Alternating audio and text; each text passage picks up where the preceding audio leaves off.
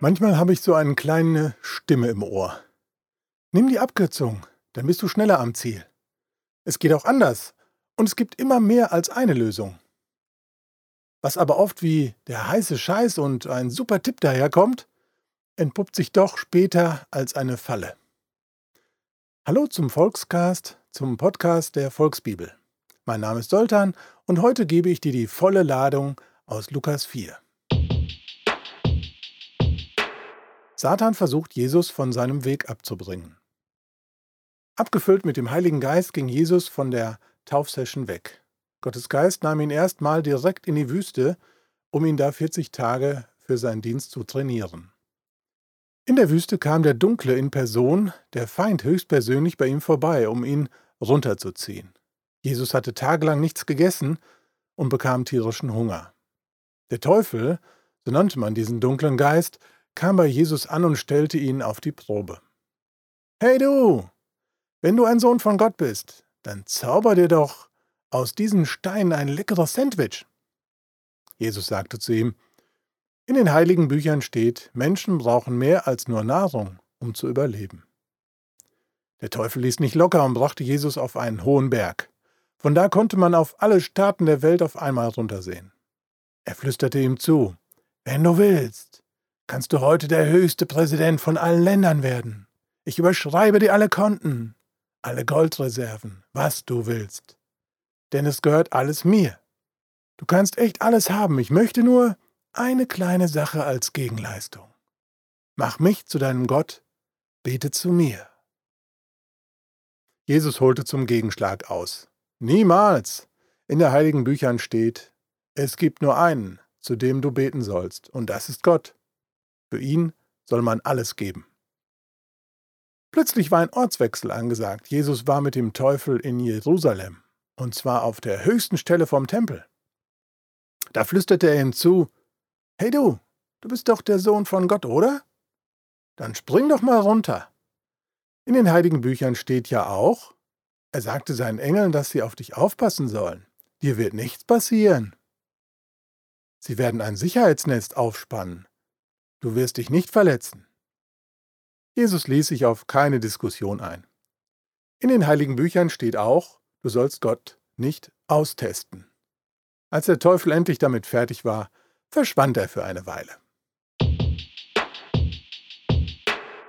Im Kapitel vor unserem Text ist JC von Johannes getauft worden und die ganze Jesus-Story steht noch am Anfang.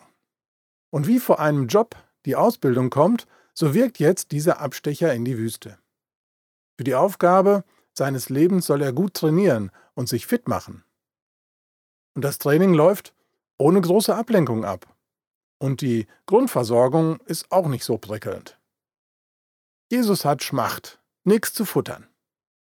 Da sieht der Gegenspieler seine Chance gekommen. Angriff in einem Moment der Schwäche. Schlau gemacht. Und sein Trick aus der Zeit der Schöpfungsgeschichte hat mit Adam und Eva auch schon geklappt. Alles erstmal hinterfragen.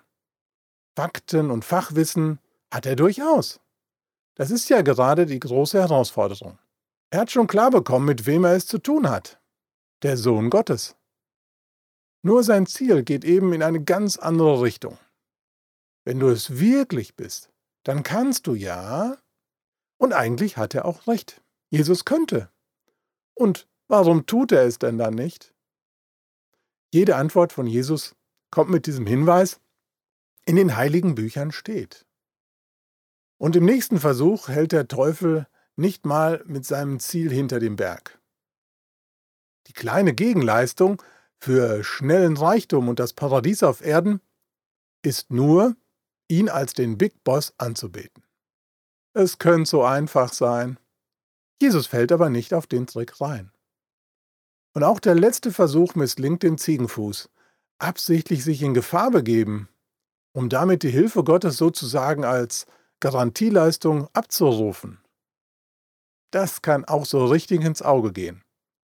Gott lässt sich nicht vor irgendeinen Karren spannen. Nee, nee. Es gibt klare Zusagen, auf die wir uns verlassen können, die feststehen. Er hört alle unsere Gebete stellt uns jederzeit seinen Heiligen Geist zur Seite. Diese Kraft der jedes Wort, das von ihm ausgeht, so übersetzt, dass es auch bei uns Klick macht und wir den Durchblick bekommen. Das sind erstmal nur so zwei Highlights, die mir spontan in den Sinn kommen. Aber der Gegenspieler des Retters ist eben auch bibelfest. Was wir also aus dieser Story von JC mitnehmen sollten, das ist, gutes Bibelwissen schadet nicht.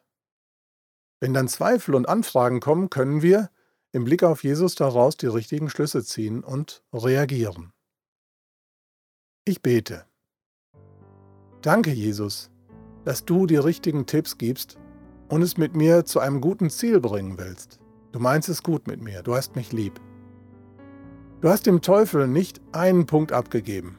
Für ihn heißt es Game Over, Spiel vorbei. Auch wenn er es heute noch immer wieder versucht. Hilf mir bitte und komm mit deiner Power in diese Momente, wo ich mit meiner Kraft am Ende bin.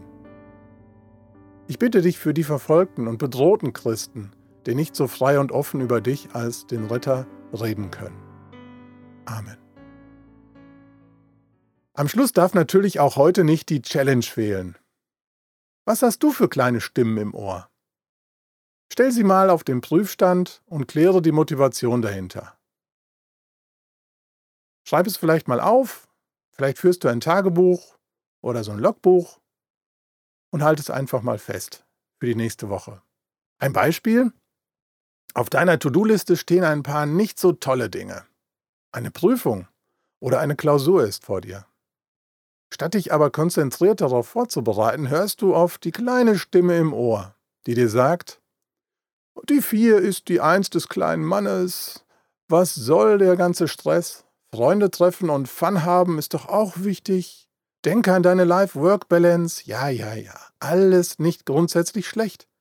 Aber es bringt dich von dem eigentlichen Ziel ab.